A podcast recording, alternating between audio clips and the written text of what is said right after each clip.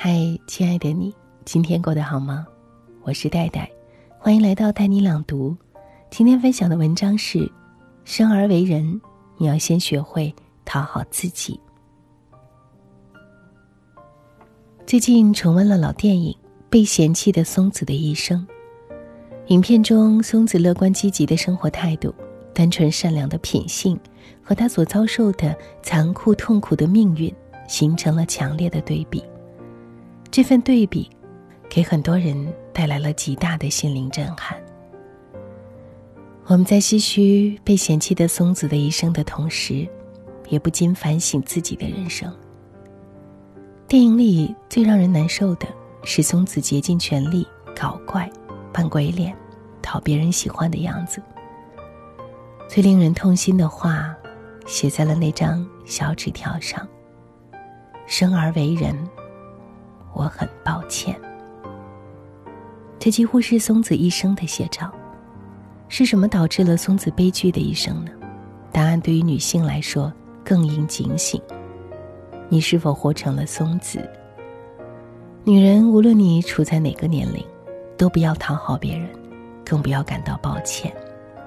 你要面对的只有自己，爱自己，懂自己，做自己。失去自我的女人，人生多半是悲剧的。Coco 香奈儿有一句名言振聋发聩：“我的生活不曾取悦我，所以我创造了自己的生活。与其在意别人的背弃与不善，不如经营自己的尊严和美好。”如果松子能有哪怕一点自我的意识，以他热爱生活的姿态，人生一定会很精彩。很美好。然而可惜的是，松子的大半生都在为别人而活，他已经习惯做鬼脸去讨好别人。他一生都在祈求爱，立志成为畅销书作家的男友，作家男友的朋友，合伙人小野寺，憨厚的理发师，曾经的学生。龙洋一，这些每一个出现在他生命里的男人，他都梦想着能够相守到老。他总是低眉顺眼、唯唯诺诺，变着花样去讨好他们，可等来的却是欺骗和背叛。于是他彻底失去了自己。松子放逐自己，整天躲在脏杂的房间里，看看电视，大吃大喝。她变成了一个脾气怪异、又脏又臭的老太婆。人一旦失去了自我，遗忘了什么才是属于自己的生活，那么一不小心就会跌入万丈深渊。松子的悲剧就在于迷失了自我。可我们每个人来到这个世界上，都是一个独立的个体，有着自己独特的价值。每个女人都不要以性别为借口。把对生活的追求和期望寄托在另一半身上。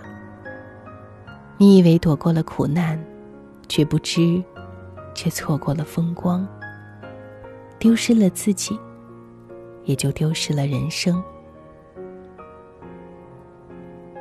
重塑自我最好的方式是不断的学习，踏实努力。一九二二年，一个中国女子离婚了。这是中国依据民法判决的第一桩西式文明离婚案。文明，也许倒不如直接说是被抛弃好了。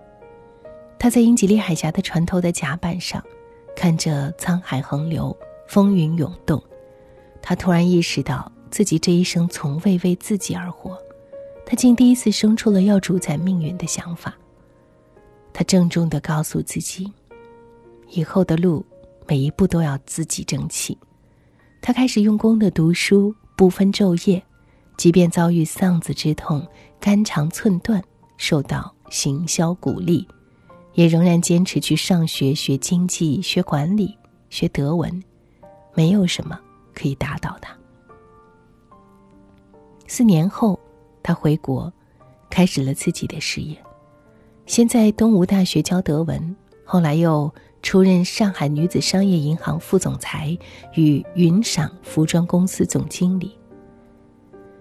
彼时再遇故人，他也能潇洒转身，感谢你能来，不遗憾你离开，心底眼里烽烟俱尽。他，就是张幼仪。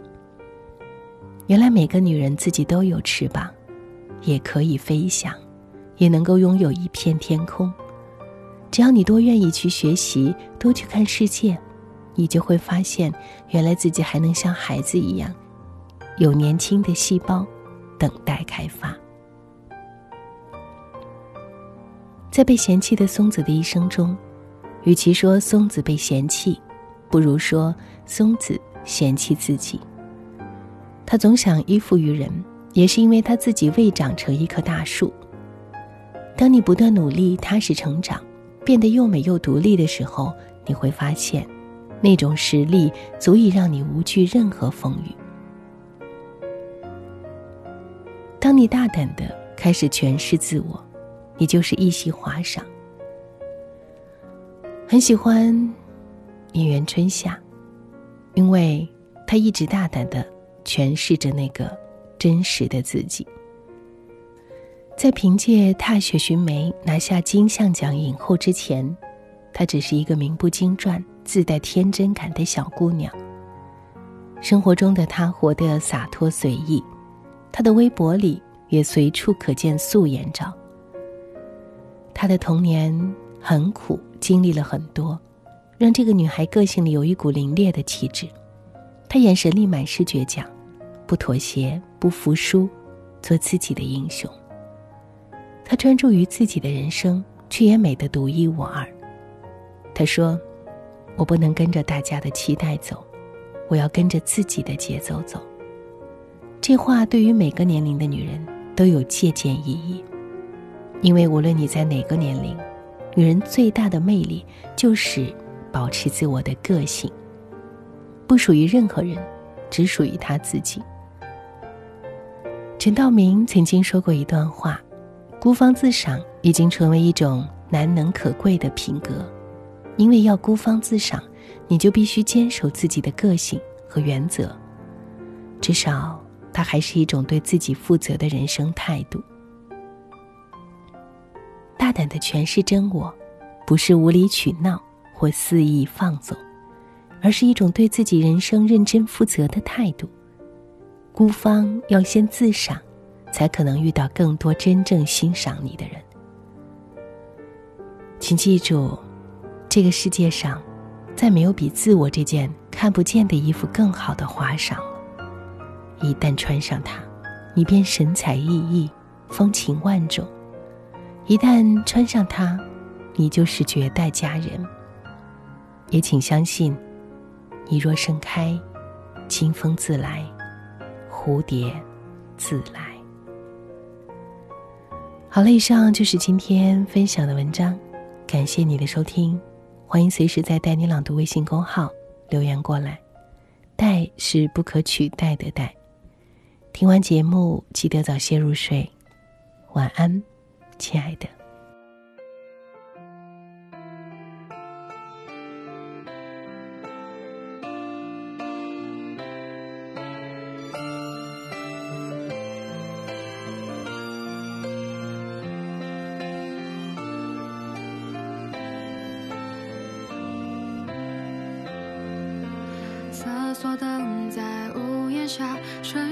的卖花人。高楼下穿西装的青年偷偷打着盹，少女提高跟鞋下班，男孩裙子不合身，孤儿为躲避拳头赤脚狂奔。谁满手你舞站在人群之外的青春？一块直不起的背，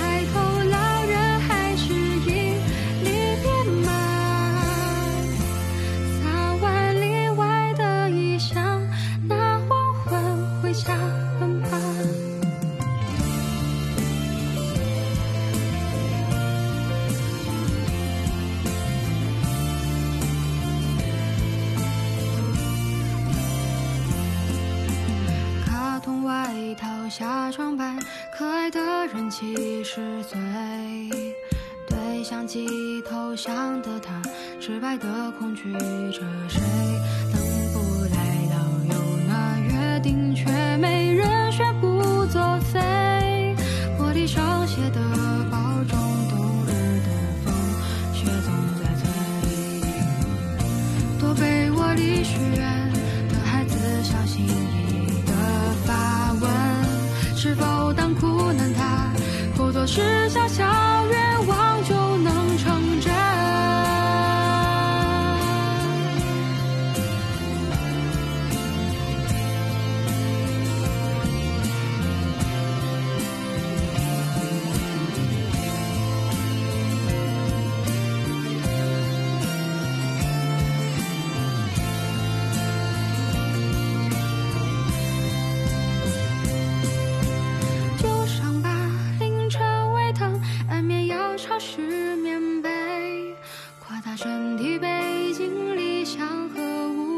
可贵。